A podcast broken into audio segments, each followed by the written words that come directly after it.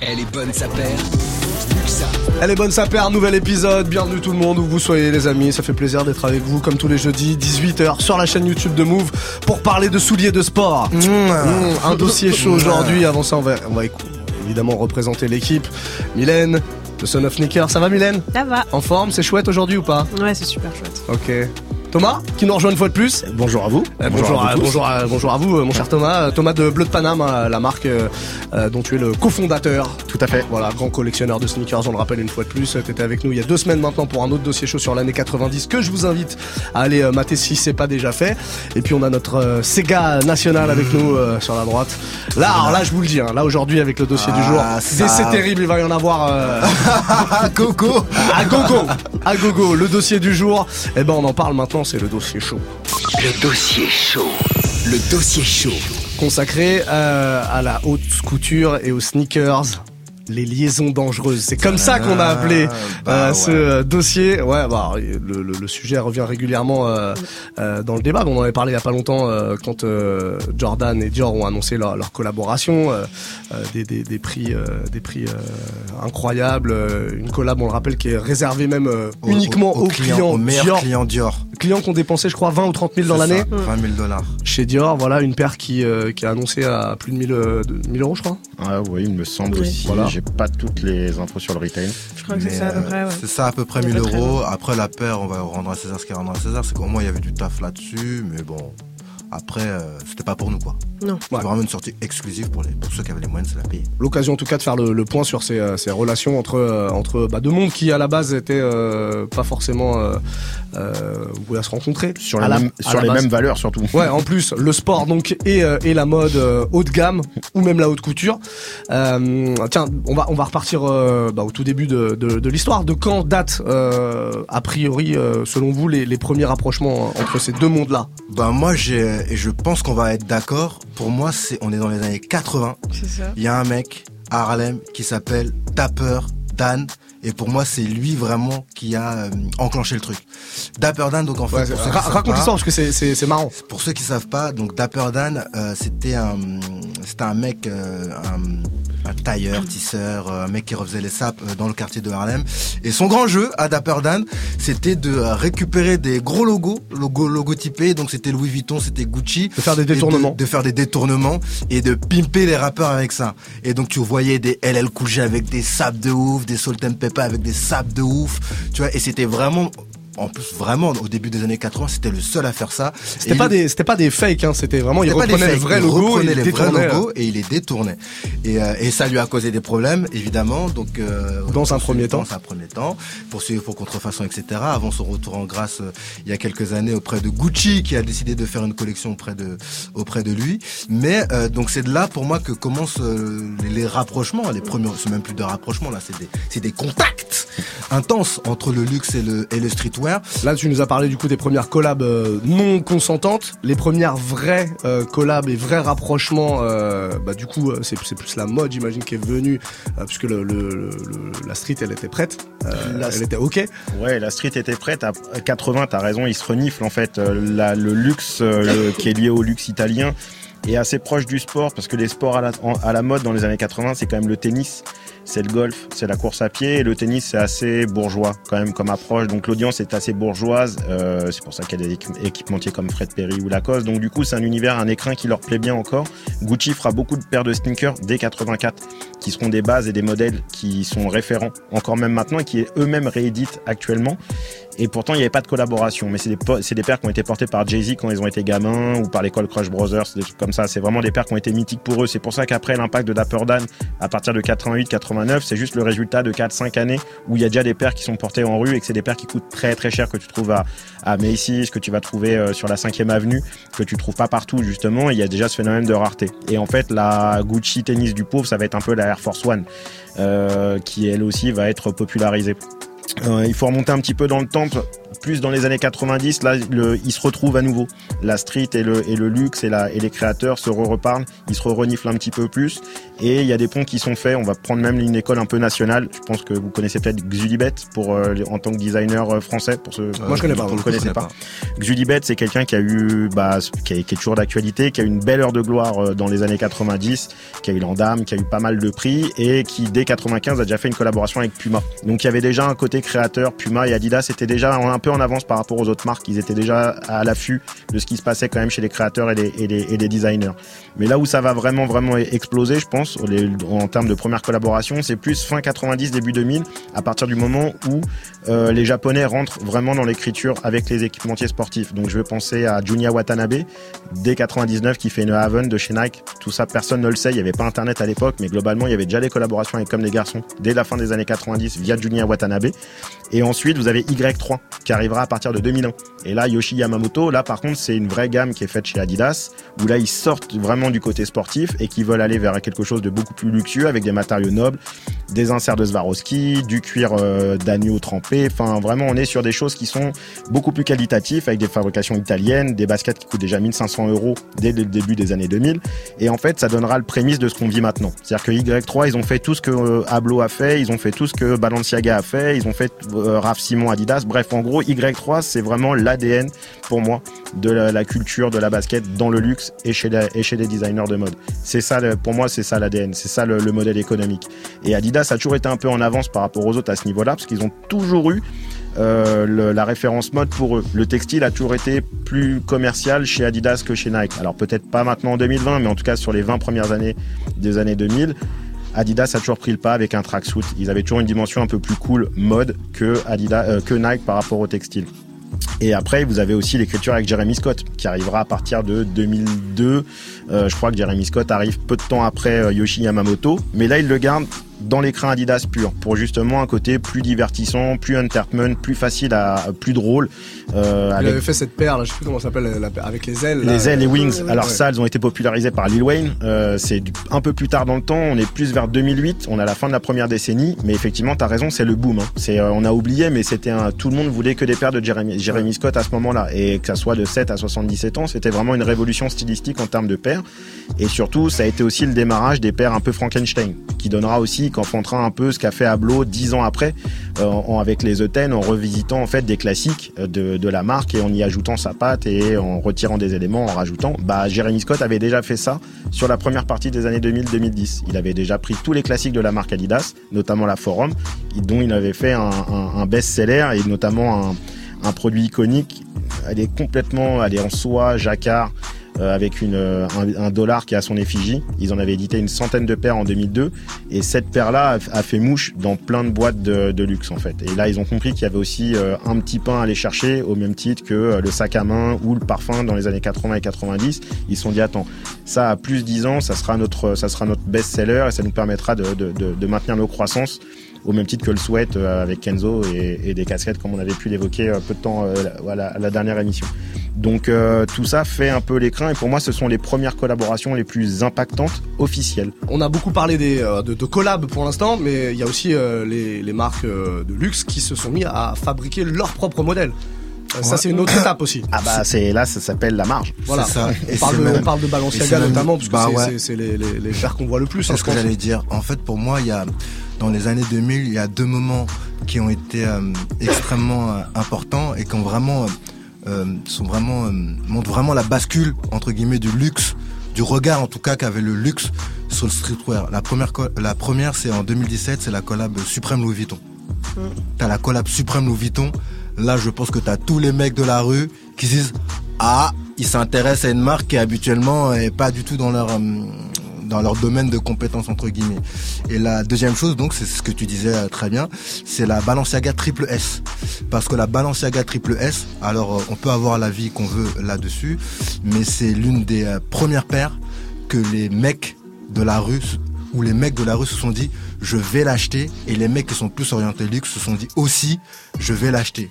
On y, on y revient, c'est la, la paire qui réunit tout le monde. C'est la paire qui réunit vraiment tout le monde. Ça c'est vraiment là pour le coup c'est le, le, premier moment on va dire donc la première année en 2017, parce que c'était en 2017, où tu as vraiment euh, le, le streetwear, enfin le luxe et, euh, et les sneakers euh, qui sort. Et le, le, donc là, si on dit que ça c'était le mariage entre les, les deux genres, le truc qui vraiment, c'est vraiment les, noces entre le, luxe et le streetwear, c'est Virgil Abloh à Louis Vuitton.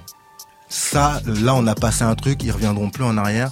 C'est Virgil Abloh avec Louis Vuitton et c'est Kim Jones chez euh, Dior, chez le luxe. C'est des mecs qui sont vraiment euh, aussi, ils sont vraiment dans la culture pour le coup euh, euh, streetwear. Ouais, ils ont grandi dedans. Ils ont grandi dedans et donc euh, quand avant on taxait les marques euh, de luxe de d'opportunisme, donc là même si ça, ça en reste quand même Ah, un parce qu'ils sont partis les chercher, là ils se sont dit bon ok les mecs, on a compris, c'est là que ça se passe, on va aller chercher les mecs qui euh, qui sont dedans et qui qui font le qui font le truc et qui en même temps sont assez versatiles pour euh, emprunter au streetwear et s'adapter euh, à l'univers du luxe.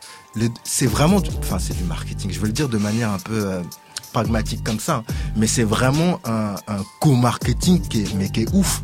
Les gens se rendent pas compte parce que tu le disais très bien, euh, le luxe et le streetwear, indépendamment de l'opportunisme, et ça, ça c'est ce que vous disiez tous les deux, c'est que euh, ceux qui aujourd'hui consomment du streetwear, euh, enfin même nous autour de la table, si on voulait s'acheter une pièce chez Saint Laurent, je sais pas, on pourrait.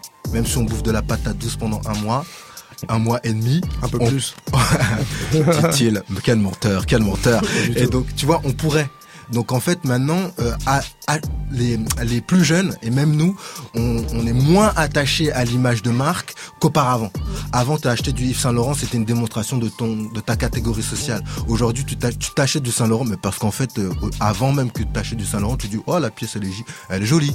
Oh euh, j'appartiens, je kiffe Virgil Abloh, admettons, je vais acheter du Louis Vuitton. Je kiffe moi à la squale, je vais acheter du. On est plus dans ça, dans l'aspect un peu communautaire et les gens achètent Identification, ouais. identification et valeur, tu vois. Pour en revenir aux, sneakers, là on a, on, a, on a un peu dévié sur le, le- le streetwear en général, euh, et au collab justement euh, maison de luxe, euh, maison de, de sport, euh, qu'est-ce que qu'est-ce qu'en tire chacune des deux parties? Mylène Pour les marques de streetwear, on va dire, enfin les marques de sport en tant que telles, euh, c'est déjà avoir un, nom plus important qu'auparavant. C'est-à-dire euh, s'ils travaillent euh, avec une grande marque de luxe, déjà chez les personnes qui connaissent pas cette marque de streetwear, ils vont se dire tiens qu'est-ce que c'est? Si la marque de luxe que j'affectionne particulièrement travaille avec une autre marque, ça veut dire que techniquement cette marque, elle est viable. Donc je vais En général, dans ce sens-là, en général, dans ce sens-là, quand même, les gens qui sont euh, habitués des marques de luxe connaissent euh, Nike, Adidas, etc. Est-ce que du coup, ça, ça, ça donne pas une moins bonne image de leur marque euh, de luxe, Non, Non. je pense pas. Thomas Non, je pense que la- les, les marques de luxe viennent chercher euh, l'éternelle jeunesse en- et euh, vraiment le renouveau et d'avancer. Et en même temps, les marques de sport, ça leur permet de s'asseoir et d'avoir euh, une légitimité, d'être une marque aussi mature qui se permettent de pouvoir collaborer avec des grands Ouais. avec qui ont un savoir-faire. Donc c'est deux savoir-faire qui se rencontrent, un du, de la performance et du sport et l'autre du luxe et, du, et de la couture. Alors euh, souvent ils vont pas aussi loin, mais globalement dans les métaphores c'est un petit peu ce qui est mis en avant, c'est-à-dire que les, c'est, on est les meilleurs de best of both worlds. Donc en gros c'est euh, l'association la belle et la bête, c'est un petit peu ça. Et donc du coup ça, rend, ça, ça renvoie sur une histoire forte qui interroge en tout cas. On aime ou on n'aime pas, mais ça fait parler. Donc du coup ça fait le buzz, ça fait le marketing, euh, ça fait les ventes. Oui, ça permet surtout en fait euh, d'aller vendre. d'aller Ouais. chercher, d'aller chercher des C'est nouveaux. euh, précisément ça. C'est un, nouveaux, échange, euh, c'est un échange de ok. savoir. C'est. C'est du troc. C'est Mm. un échange de savoir-faire. La question c'est eh, qui, qui, qui crée la tendance? Je parle. Est-ce que c'est les marques de luxe qui créent les tendances en termes de design, etc. Ou est-ce que c'est plus les, marques de sport Non, c'est vraiment les deux. C'est un Parce que en fait, c'est un mélange de tout ça. Parce que euh, les marques euh, s'inspirent de la rue pour faire des moodboards, pour faire des je sais pas quoi, pour créer des pour créer des vêtements. Euh, les mecs, les mecs qui sont dans les sneakers euh, regardent les moodboards que font les maisons de luxe. Qui, tu vois qu'on regarde. Ouais. Mais si on prend un exemple, si on, prend un exemple très concret, la collab euh, Dior, euh, Jordan. Jordan. Euh, On, on est bien d'accord que c'est beaucoup plus euh, Nike que Dior apporte le, le, le nom, mais en termes Ouais. de design, en termes de, euh, c'est plus de, la- plus du marketing là. C'est du marketing, c'est une récupération et c'est de l'éternelle jeunesse. Et effectivement, c'est comme les marques qui vont faire du survêtement, des marques de, de luxe qui font du survêtement à l'heure actuelle. C'était quand même un univers très sport et c'était jugé étant prolo Ouais. euh, de, de quartier, de rue, euh, de gens qui sont inintéressants pour, pour, pour le domaine du luxe. Et là maintenant, c'est le total flip. Ils vont chercher les, éléments les plus simples et les plus basiques, dans le sportswear, ils en font une, un- une pièce euh, de d'orfèvre. C'est-à-dire que du coup, le jogging qui coûtait 100 balles, maintenant, il va coûter 1500. Alors que c'est quand même un produit qui est un, produit d'appel, qui est un produit facile. Je pense que les, marques de luxe ont compris qu'elles avaient tout intérêt à aller vers un public plus jeune, diluer un peu leur discours, mais ça amène toujours l'irrévérence. T'as toujours l'ir- l'irrévérence de la mode qui est présente. Le fait de mettre un survêtement qui coûte 1500 balles, est-ce bien, est-ce mal? Après, tout le monde n'est pas capable de, se l'offrir non plus. In fine, c'est plus les. Enfin, moi, je le vois dans certains sons, par exemple, euh, comment il s'appelle euh, Future, je crois. Je crois que c'est lui qui dit ça dans un de ses sons. L.O.V. euh, On my right leg, that's Gucci. Ouais, j'ai un super accent. Ouais. Non, c'est pas mal. C'est pas mal. Bilingue. Wall Street English. c'est pas mal du tout. Ah, mais bref, et du coup, il dit ça, et, et- et le type porte un, un survêt de Gucci, quoi. Enfin, je veux dire, et il en parle dans ses sons. Donc, tu- du coup, techniquement, tout le monde ne peut pas se permettre d'acheter un, un jogging à 1500 balles. En revanche, l'objectif, c'est aussi de faire, de, que la marque, elle soit vue et, et- et qu'on en parle, et que du coup, on consomme cette marque-là, quand bien même on va pas s'acheter ce, ce, ce, ce jogging-là, on s'achètera autre chose. Donc, d'un côté comme de l'autre, c'est c'est un échange, comme disait On, tout le monde un on- peu, on a bien, on a bien compris euh, le- ce que, euh, alors qui, euh, En fait- qui gagnait quoi, en fait, mais juste. les vases communicants, excuse-moi, Ouais, je t'ai non, coupé. je- les vases communicants s'inversent, c'est-à-dire que dans le domaine du sportswear, dans le, c'est le, c'est le luxe qui, euh, qui a pris le pas sur, euh, sur le, sur le, sur la, sur le, sur le sport. Mais en revanche, dans le, dans les footwear, dans le, dans les sneakers, c'est le luxe qui a donné en fait une écriture que le, que la mode, que le, que le- les équipementiers n'avaient pas. Donc en fait, maintenant, les équipementiers suivent un petit peu l'écriture des, des, euh, de, de Vuitton en chaussures parce qu'ils ont pris un peu le devant, parce qu'ils ont réussi à amener la basket créateur, ils ont réussi à amener la basket mode avec un certain prix, et ça, toutes les marques de sport courent après ça parce que ça va leur permettre de vendre des baskets beaucoup plus chères. La Fear of God en est un exemple, 350 euh, euros la Fear of Toutes God. les collabs qui sont faites avec des créateurs, c'est c'est dans ce sens-là. Donc en fait, ils s'entraident. C'est-à-dire que l'un, ça lui permet d'avoir des prix de marge plus petits sur des produits plus faciles à produire, notamment le survêtement pour le luxe, et ils garderont leur marge parce qu'ils ont l'image de marque. Et en même temps, les baskets qui sont bah, la Air Force One, la Cortez, qui sont des baskets de prolo populaires de la rue, euh, qui sont portées que par des jeunes et des générations de jeunes, bah ça, ça leur permet eux d'aller récupérer, d'aller ouais. vendre et d'élever un peu le débat, dire regardez, vous, vous avez vu, on est sympa, on peut s'adapter à vous. Alors sur ce genre de, de collab, tout ça, euh, quel est votre avis à vous en tant qu'individu? Est-ce que ça, ça a perverti justement la culture sneaker? Est-ce que euh, euh, est-ce que c'est malsain? Euh, moi, je suis partagé dans le sens où euh, dans le dans le dans le game du sneaker, c'est dans le streetwear au sens large, on s'est quand même toujours intéressé, on a toujours regardé ce qui se passait euh, dans le luxe. Après, d'un point de vue personnel, moi j'ai toujours regardé ce qui se passait dans le luxe parce que pendant de très nombreuses années, c'était le luxe avec les fashion week, les défilés, euh, les différentes égéries qui donnaient le là vraiment sur ce qui se passait euh, dans le monde du vêtement. Sauf que c'est plus vrai aujourd'hui. C'est plus vrai aujourd'hui et et euh, surtout pour moi ça sonne comme de l'opportunisme, tu vois. Mais genre vraiment un opportunisme. Là c'est beaucoup trop euh, prononcé. Quand avant c'était euh, exclusif, exceptionnel et que qu'on pouvait se dire ah il y a une petite collab qui se passe. J'avais plus tendance à me dire qui se par exemple pour Jordan euh, 1 Dior, j'avais plus tendance à me dire c'est Jordan qui, a, qui est parvenu à monter et à faire une collab avec Dior. Là, j'ai l'impression que c'est Dior qui est parti aller euh, chercher euh, Jordan. Et ça, ça me dérange. Et puis même, euh, c'est juste, après, c'est juste vraiment de, ça, c'est la sémantique. St- streetwear, c'est le style de la rue. Et pour moi, le style, le style de la rue, c'est pas forcément porter du luxe. C'est souvent, les gens oublient, c'est porter du streetwear ou porter du vintage, pardon. C'est avoir sa petite paire de baskets qui est hyper stylée. Confortable aussi. Confortable aussi.